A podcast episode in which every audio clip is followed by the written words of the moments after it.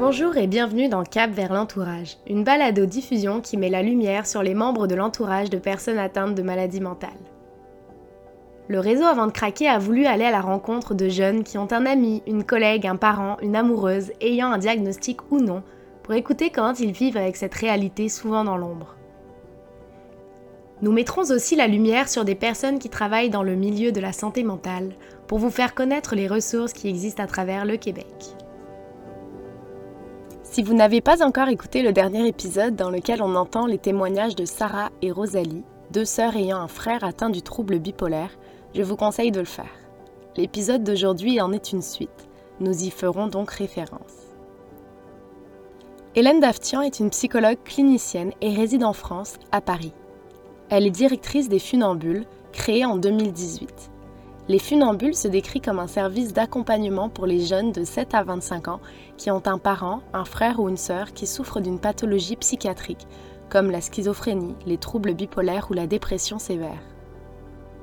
Nous avons la chance de l'entendre au micro de Cap vers l'entourage pour parler de ce sur quoi, entre autres, elle bâtit son expertise, soit la réalité des fratries dans lesquelles s'est immiscée une maladie mentale. Pour commencer, j'ai demandé à Hélène pourquoi elle s'est spécialisée sur les membres de l'entourage et pourquoi spécifiquement les fratries.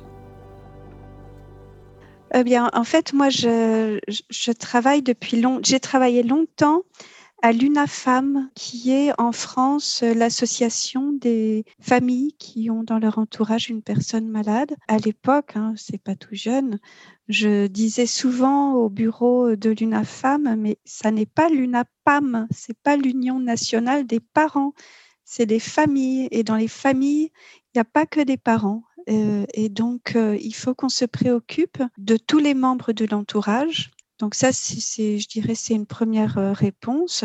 Une deuxième réponse, c'est peut-être une réponse plus intime. Moi, j'ai connu cette euh, position de petite sœur, donc euh, ça m'a interpellée aussi de voir que il y avait un tel silence en fait sur cette position que l'on ne voit pas. C'est on fait, on, organise comme si, comme si ces jeunes-là n'étaient pas là. Je pense que non seulement ils sont là, ils sont souvent témoins des troubles. Et puis, euh, dans la période que l'on traverse, là, euh, du Covid, ils sont euh, très, très présents, très proches. Et donc, ça, ça doit s'accompagner. Voilà. après, pour me déplacer un peu d'une position trop intime, j'ai commencé par faire une grosse enquête. Et donc, c'est une enquête qui a touché 600 frères et sœurs. Et ce qui m'avait touché à l'époque, c'est que je ne savais pas du tout. Hein. Moi, je lançais vraiment un, un peu une bouteille à la mer. Enfin, je ne savais pas du tout ce que ça allait produire. Et les, 600 frères et sœurs qui ont répondu avaient de 10 ans à 79 ans. Et je trouve que ça, ça dit déjà quelque chose de très fort sur la relation fraternelle. Ça veut dire qu'un frère ou une sœur est un compagnon de route. Les relations fraternelles sont souvent les plus longues de la vie. Son conjoint, on le rencontre plus tard. Euh, ses parents, on les perd souvent plus tôt.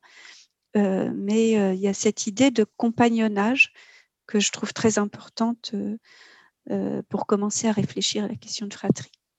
Dans l'enquête, ils étaient 74% à dire qu'ils avaient compris avant leurs parents que quelque chose n'allait pas. Pourquoi? Mais parce que très souvent, euh, dans le groupe fratrie, il y a beaucoup de choses qui échappent aux parents. Il y a beaucoup de choses qui se partagent dans la fratrie et qui échappent aux parents. Donc, effectivement, ils sont très nombreux à dire qu'ils ont vu, qu'ils ont compris des glissements, des changements. Mais est-ce qu'on peut en parler aux parents sans être déloyal? Tout ça, c'est très compliqué après. Qu'est-ce qu'on fait de ces doutes, de ces interrogations? Est-ce qu'on va pas devenir un faux frère? Il y a un garçon là qui me disait, en fait, euh, parce que souvent moi je pose la question, mais en fait pour, toi, concrètement, la maladie, c'est quoi? Ça se pose comment? Ça se pose où? Tu en vois quoi? À quoi tu comprends que euh, la maladie reprend? Euh, Il me dit, bah moi, euh, quand mon frère va pas bien et que je prends un pot de yaourt dans le frigidaire, il eh ben, faut que je fasse super attention comment était placé le paquet de pot de yaourt, parce que si je le mets pas comme il était, voilà. Donc, on voit bien que il là, il ne s'agit pas de crise. Il s'agit du quotidien. Mmh il s'agit de comment euh, cette, douleur-là vient s'infiltrer dans le quotidien. Et c'est ce quotidien, du coup, qu'il faut accompagner. Dans ses recherches, Hélène Dafian aborde la ligne de tension qu'il existe au sein d'une fratrie, ligne de tension qu'elle appelle semblable et différent. Je lui demande de m'en dire plus. Elle m'explique que le petit trio de départ qui peut exister dans certaines familles, soit les deux parents et l'enfant, se modifie par l'arrivée d'un petit frère ou d'une petite sœur. Ce frère ou cette sœur, c'est ce que Lacan a appelé euh, le petit usurpateur. C'est-à-dire, il vient quand même déranger ce triangle qui fonctionnait plutôt bien. Donc, c'est, on a pu dire, un frère, c'est un autre qui aurait pu être moi. Et un frère, c'est un autre avec lequel je suis forcée de composer. Je vais être obligée de m'organiser avec lui. Et donc, avec cet autre, il va se mettre en place chez les petits, on le voit très très bien, euh, deux jeux relationnels, le jeu euh, des ressemblances et des différences. D'ailleurs, les adultes jouent aussi beaucoup à ce jeu. Il ressemble plutôt à son père, euh, il a le caractère de la grand-mère. Voilà, hein, donc toute la famille mmh joue à ça. Et puis, il y a aussi le jeu des préférences. C'est toujours lui qui a plus, ce qui, font de la jalousie. Hein, c'est ce, sentiment archi-fraternel, la jalousie, la compétition, l'émulation, tout ça, c'est ce qu'on apprend dans, ces relations, dans ces jeux fraternels. Et alors, du coup, euh, il va y avoir tout un, tout un mouvement d'échange entre ce qui nous ressemble et ce qui nous différencie. Et ce jeu-là, il est perpétuel dans la fratrie. On croit que c'est terminé avec l'enfance, mais en fait, quand on regarde bien au moment de, de l'émancipation de la fratrie, euh, ça se rejoue à nouveau au moment du, du décès des parents, de l'héritage. Parfois, on voit exactement les mêmes jeux qui reprennent pratiquement là où ils en étaient, avec les, voilà, les mêmes douleurs parfois, euh, les mêmes solidarités aussi. Et du coup, euh, on peut parler, c'est Guton qui parle de chair de fratrie, chair C-H-A-I-R, hein, c'est-à-dire on est vraiment fait de la même pâte, de la même chair et que donc quand cette pâte elle est atteinte, c'est l'ensemble de la fratrie qui est atteint. C'est-à-dire c'est pas juste la maladie de l'autre, c'est aussi euh, la maladie de l'autre qui est mon frère ou ma sœur et, et du coup de l'autre qui me ressemble. Voilà, donc c'est ça euh, qui fait toute la complexité et la richesse du lien fraternel.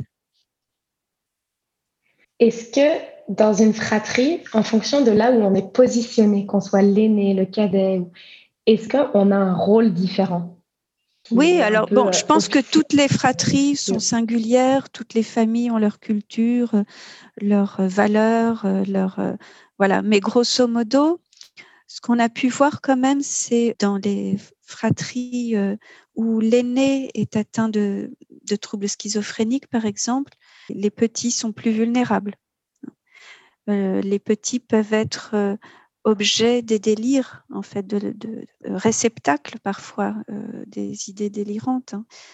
Il y a un clinicien qui travaille beaucoup en France sur les, questions de toxicomanie et qui s'était rendu compte que ces patients toxicomanes étaient parfois des jeunes frères et sœurs d'un frère qui souffrait de schizophrénie. Il n'y a vraiment, bien entendu, aucun lien, aucune règle de cause à effet, hein, mais je pense que c'est la question de la vulnérabilité. Et euh, bien entendu, quand on est enfant, quand on est plus jeune, on est plus vulnérable que quand on est adulte. Et quand on traverse son enfance, son adolescence, avec ce questionnement euh, très intime de pourquoi lui et pas moi, et comment je peux savoir si moi je ne suis pas en train de devenir malade, ça rend très fragile en fait.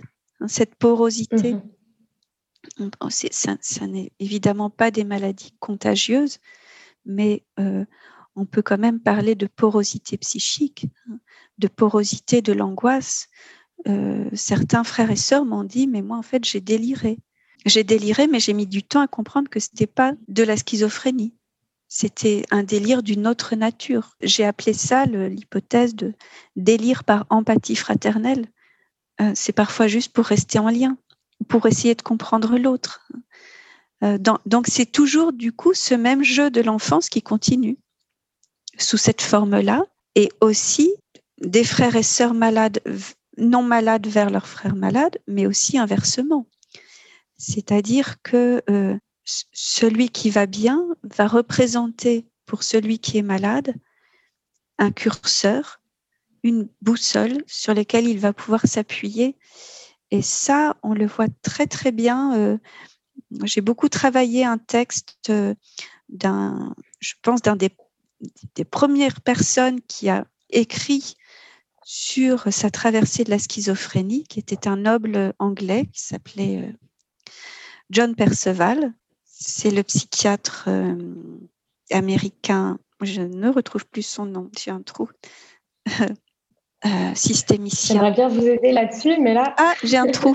Ça va revenir. En, en tout cas, donc ce livre a été publié donc dans les années 60, 70, comme vraiment une représentation de la traversée de la psychose. Du coup, moi, j'ai vraiment travaillé ce livre euh, mot par mot et j'en ai extrait toutes les évocations du fraternel.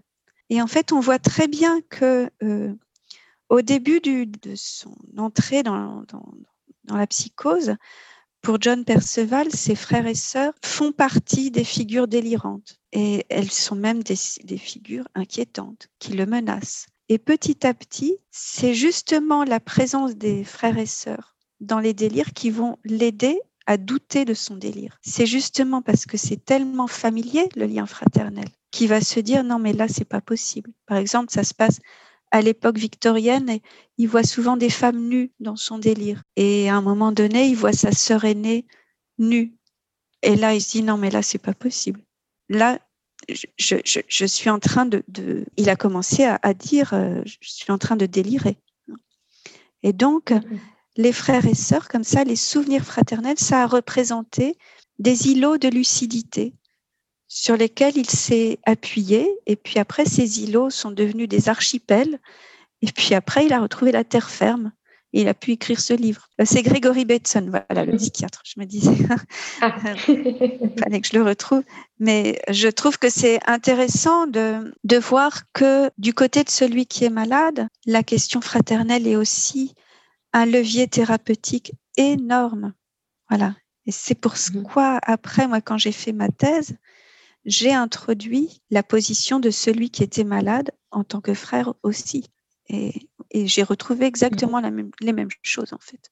Du coup, c'est aussi ça qui fait que c'est très lourd pour certains frères et sœurs, ce poids d'être le, lien entre le monde halluciné et le monde réel c'est une charge parfois énorme.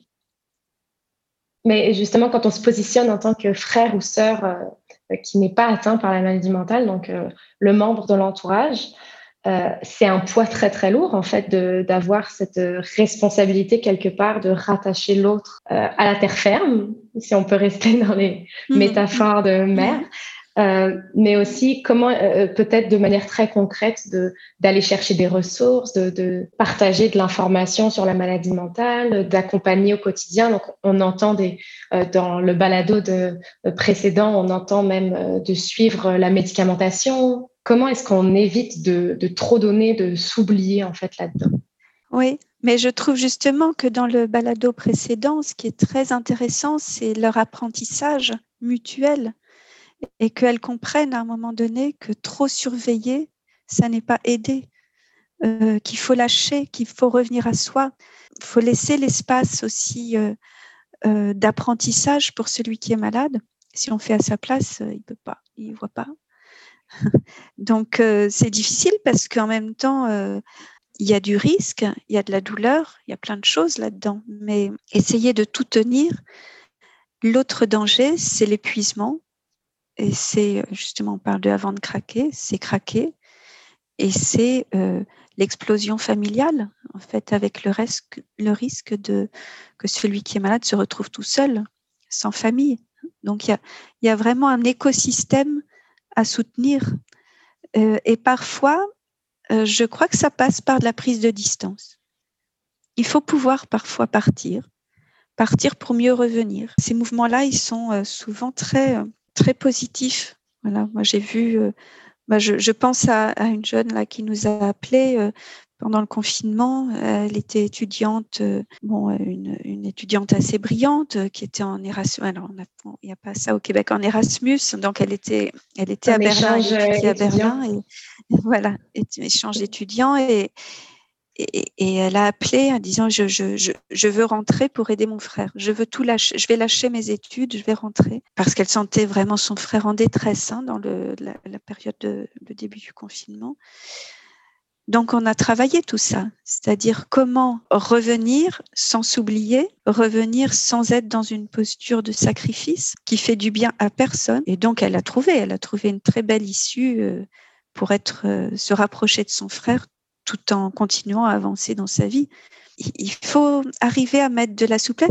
Ce qui, ce qui est intéressant dans la relation fraternelle et peut-être ce qui est différent d'autres relations, comme la relation parent-enfant, qui est quand même une relation verticale, une relation conjoint-conjointe, qui est une relation choisie et qui peut aussi euh, choisir la séparation. La relation fraternelle, c'est une relation horizontale et réciproque. Et ça, je trouve qu'elles le disent très très bien dans le podcast.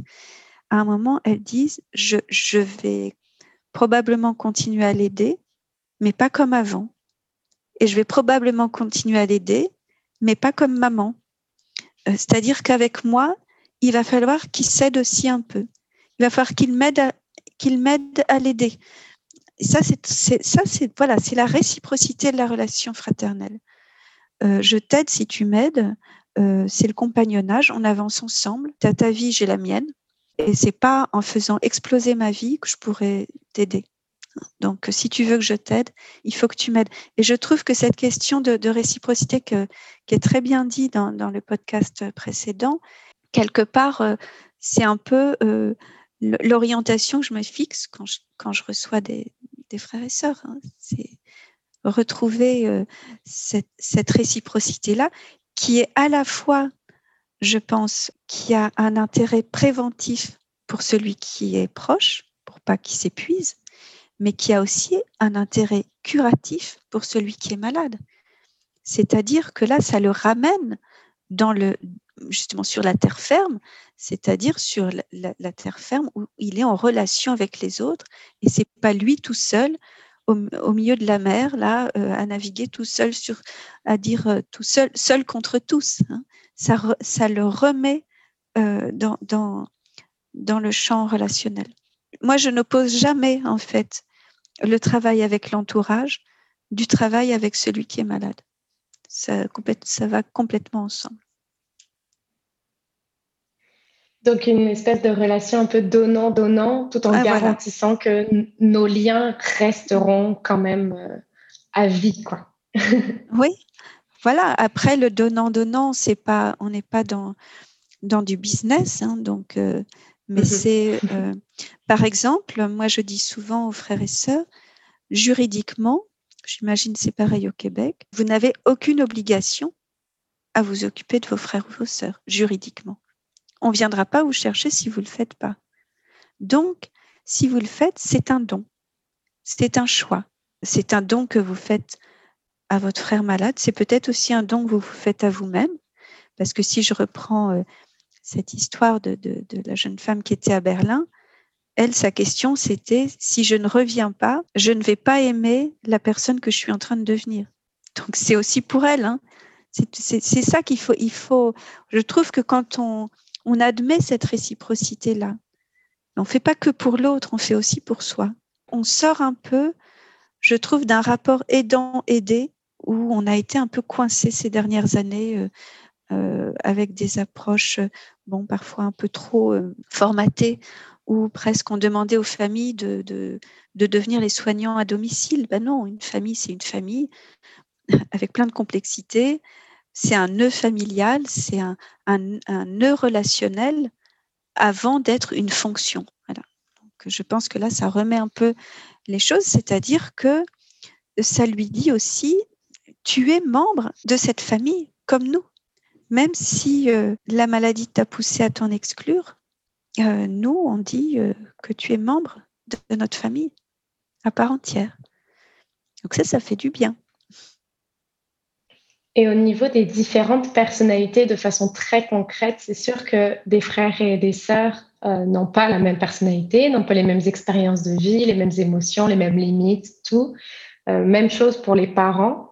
Donc la façon d'accompagner le frère ou la sœur atteint de maladie mentale ne sera pas la même parce qu'on n'aura pas la même approche. Comment est-ce qu'on vit ces, ces, petits conflits qui peuvent émerger, en fait, euh, comme on a entendu dans le, le précédent podcast, de dire, euh, bon, moi, ma, je suis pas du tout d'accord avec la manière dont ma mère euh, aide mon frère, je suis pas d'accord avec ma sœur. Comment est-ce qu'on mm. tolère ça dans une... Mais c'est juste que c'est la vie et que l'inverse de ça, c'est des familles gelées, comme il y en a beaucoup, j'en ai rencontré beaucoup, euh, où il n'y a plus de projet. Le lendemain ressemble au jour précédent. Il y a une espèce de fixité. Alors, il n'y a pas de conflit, mais on, s'ennuie. Hein. Euh, il n'y a plus de mouvement. Euh, il n'y a plus de départ ni d'arrivée. Tout est fixe. Je pense à, à une dame qui nous appelle et qui nous dit Oui, mais mon fils, il n'est pas tolérant. il a parfois des grosses colères. Alors, oui, son fils qui a 17 ans, il a deux sœurs atteintes de schizophrénie qui bouffent toute la place chez lui. En fait, il est hyper gentil, mais euh, une fois tous les 15 jours, il, pique une, une, colère. Voilà, c'est pas. Alors, est-ce qu'il faut euh, juste lui dire de se calmer? Qu'est-ce qu'il ferait alors de ses émotions? Pourquoi ses émotions euh, auraient moins de valeur que celles de ses sœurs? Pourquoi aussi dans cette colère, il n'y aurait pas des choses, euh, on parle parfois de saine colère, hein, donc pourquoi, dans cette colère, il n'y aurait pas aussi des choses à entendre qui pourraient faire bouger un petit peu les choses? Voilà, donc l'intention de cette maman, on peut le comprendre, hein, euh, je, ne critique pas en disant ça, mais son intention, c'est la paix, c'est la fixité, c'est que on a trouvé un point d'équilibre, là, on ne bouge plus. Mais comment on peut ne plus bouger quand on a 17 ans? Ça, c'est impossible. Moi, je pense que quand, voilà, quand on est un adulte, on peut éventuellement y arriver. Bon, c'est un coût, euh, à mon avis, énorme, mais, mais quand on a 17 ans, c'est une injonction impossible. Si ces régulations ne sont pas toxiques. Mais c'est vrai qu'à un moment donné, moi, j'ai beaucoup entendu dans les approches euh, psychoéducatives, bah, il faut que la, la fratrie soit calme. Comment vous pouvez être calme quand vous avez 15 ans? Et l'inverse aussi, hein, moi j'ai entendu beaucoup de jeunes qui m'ont dit, bah, moi, euh, quand j'ai passé mon bac, euh, mes parents étaient même pas là. Ils s'occupaient de mon frère malade. Quand je me suis mariée, mon mariage, ça a été la foire complète. Quoi. Il, y a eu un bazar pas possible c'était pas mon mariage. Voilà, donc il y a quand même des intrusions dans, dans l'intime, dans la vie de l'autre, qui peut faire que la colère soit justifiée. En tout cas, euh, personne n'a le monopole de la souffrance dans une famille. Parce que sinon, bah, on reste dans cette posture du malade et on ne bouge plus. Donc c'est important ces mouvements-là. Ce pas des mouvements toxiques, c'est des mouvements de vie. Justement, par rapport à ça, trouver sa place euh, quand euh, tout est accaparé, quand nos parents sont accaparés. Peut-être sûrement aussi au début de maladie, quand, quand euh, la personne, par exemple, est en psychose à répétition, au moment où on ne trouve pas de diagnostic, tout ça, peut-être cette période un peu charnière, les parents sont accaparés par notre frère ou notre sœur. comment nous, on existe là-dedans? Comment est-ce qu'on Comment est-ce qu'on peut dire que nous aussi, on a notre place? Euh, Donc après cette, cette période-là, hein, qui est vraiment une période qui, qui est épuisante, qui est éreintante pour les familles et, surtout pour les parents là qui sont à la manœuvre, quand ça s'arrête et que là il y a un frère ou un petit frère, une petite sœur qui commence à euh, à exprimer un peu parce qu'en fait pendant toute cette période, lui comment il a aidé, il a aidé en se taisant. Il a aidé en ne faisant, voilà, en étant le plus discret possible. Et du coup, c'est ça, c'est souvent les parents ils disent non, pas maintenant. Donc, donc en fait, c'est jamais. Et ça, c'est embêtant. euh, quand ça, ça, ne peut jamais s'exprimer parce que enfin on a trouvé un peu de calme, on va pas à nouveau. Tout, ça est très compréhensible, mais c'est justement là où il faut, il faut être aidé. Moi, je crois beaucoup aussi à, à la possibilité de s'éloigner, aménager. On, parle du répit de l'aidant familial. Moi, je parle du répit euh, des jeunes. Voilà, aller préparer des examens euh, avec dans la chambre d'à côté quelqu'un, vous, sentez son angoisse à travers les murs, vous pouvez pas travailler. Hein. Je crois que c'est très important. On a trop réduit euh, le, le, rapport du patient et de sa famille dans un rapport aidant-aidé. Moi, je pense que d'abord, on se prive d'énormément de richesses et, euh, et, puis une famille, c'est pas c'est pas une fonction, c'est pas c'est pas. Bah je, pense que c'est ce type de rapport là, il a tendance à, figer, à réduire, et puis euh, à placer la personne malade toujours dans une position de dépendance au groupe, ce qui n'est pas bon. C'est une posture passive, être aidé. Euh, non, il peut être aidé et être aussi aidant lui-même. C'est ce qui était dit dans l'autre podcast. Moi, je vais aider, mais je vais lui demander de, de, de m'aider à l'aider. Mmh. Sinon, euh, qui compte pas sur moi. Ça sort de la position passive et, et je pense que c'est c'est beaucoup plus riche en termes de, de perspective. Mais je trouve que c'est un message vraiment déculpabilisant en fait pour les frères et sœurs qui accompagnent parce que de se dire je, je me donne le droit de, de laisser de l'espace, de, de, prendre un, de marquer un temps d'arrêt, de, de, redessiner un peu notre relation ensemble, puis de voilà, de, de changer un peu les codes aussi. Donc, euh, ouais, y a, y... on est imposé de rien. C'est ça. Il y a un jeune qui me disait euh, Mes parents sont au front et moi je suis réserviste. J'aimais bien cette phrase. J'ai dit Bon, alors, mais comment tu vas utiliser cette position de réserviste? Tu vas juste attendre que ça te mhm. tombe dessus ou tu vas transformer. Voilà. Donc, je pense que euh, sortir de position passive, ça fait du bien. Moi, je crois vraiment qu'il y a des moments, c'est important de s'éloigner. Euh, il faut aménager l'éloignement. S'éloigner, ça ne veut pas dire partir, ça veut dire euh, pouvoir revenir. Alors que parfois, ça, j'ai beaucoup vu dans, la littérature psychiatrique vraiment de, de destin collé ou de destin séparé. Parce que justement, si on reprend l'histoire du même et de l'autre, destin collé, c'est qu'on est pareil en fait. Donc on se met euh, même à, on voit des, délires à deux, hein, des délires de fratrie. Ben, du coup, on s'isole et puis euh, on est ensemble, mais on, va tous les deux très mal, même tous les trois parfois. Tout, le monde va mal, mais on est ensemble. De l'autre côté, c'est euh, j'ai tenu, tenu jusqu'à ce que je supporte plus et que je parte, euh, qu'on se revoie plus. Quand la souffrance est trop forte, ça demande à être un petit peu soulagé et parfois avec un peu de prise de distance. Ça fait du bien aux deux parce que quand j'ai questionné des, des, des, frères qui étaient malades, ça m'a beaucoup touchée parce qu'ils m'ont tous dit ça. C'est la conscience très vive qu'ils ont de ce que leur maladie peut faire à leurs frères. Et ça, c'est très douloureux quand on est malade et qu'en plus on sent que on représente d'une certaine façon une menace pour son petit frère ou sa petite sœur. Euh, donc euh, la prise de distance, elle est parfois, euh, elle fait du bien à tous. C'est pas forcément quelque chose d'énorme, mais c'est mieux une prise de distance choisie, décidée, qu'un départ radical. Comme ça arrive aussi. Je crois que de temps en temps, il faut se dire comment on peut soulager la tension fraternelle quand elle est trop forte, euh, quand elle fait pas du bien. Parce que autant j'ai parlé que de la petite conflictualité, ça fait du bien, parce que c'est tonique, c'est la vie. Autant quand, voilà, quand il y a ce, miroir qui, est, qui est trop, trop fort, euh, euh, là, je pense que c'est important de, de s'autoriser à, à s'éloigner, à s'éloigner pour revenir, pour faire un travail aussi. Hein. Ça aussi.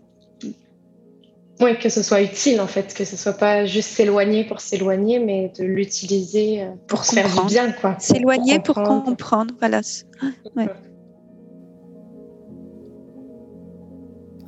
Hélène souligne avoir noté ce sentiment qu'il est possible de ressentir, cette impression d'un lien fragile avec son frère ou sa sœur atteint de maladie mentale. Elle me dit que c'est important que chacun ait la même responsabilité de ce lien, que chacun fasse sa part. Il n'y a rien d'agressif là-dedans. Au contraire, c'est aussi de dire que l'autre est un frère ou une sœur avant tout, avant d'être malade. Il est important que l'aide aille dans les deux sens, mais aussi que chacun respecte les limites de l'autre. C'est un message d'espoir. Il y a plein de choses possibles de faire ensemble, sans règles, alors soyons créatifs. Vous venez d'écouter le dixième épisode de Cap vers l'entourage. Merci à Hélène Daftian de nous avoir partagé ses précieuses recherches, connaissances et expériences auprès de jeunes membres de l'entourage d'un frère ou d'une sœur vivant avec une maladie mentale. Suivez le réseau avant de craquer sur Facebook et sur notre page Instagram, Aider sans filtre. N'hésitez pas à aller visiter nos deux sites web, aidersansfiltre.com et réseauavantdecraquer.com. Vous y trouverez sans doute des réponses à vos questions. Surtout, parlez-en autour de vous. Envoyez-nous vos commentaires. Ensemble, mettons la lumière sur les membres de l'entourage et brisons les préjugés entourant les maladies mentales. Et bien sûr, on vous retrouve pour notre prochain épisode.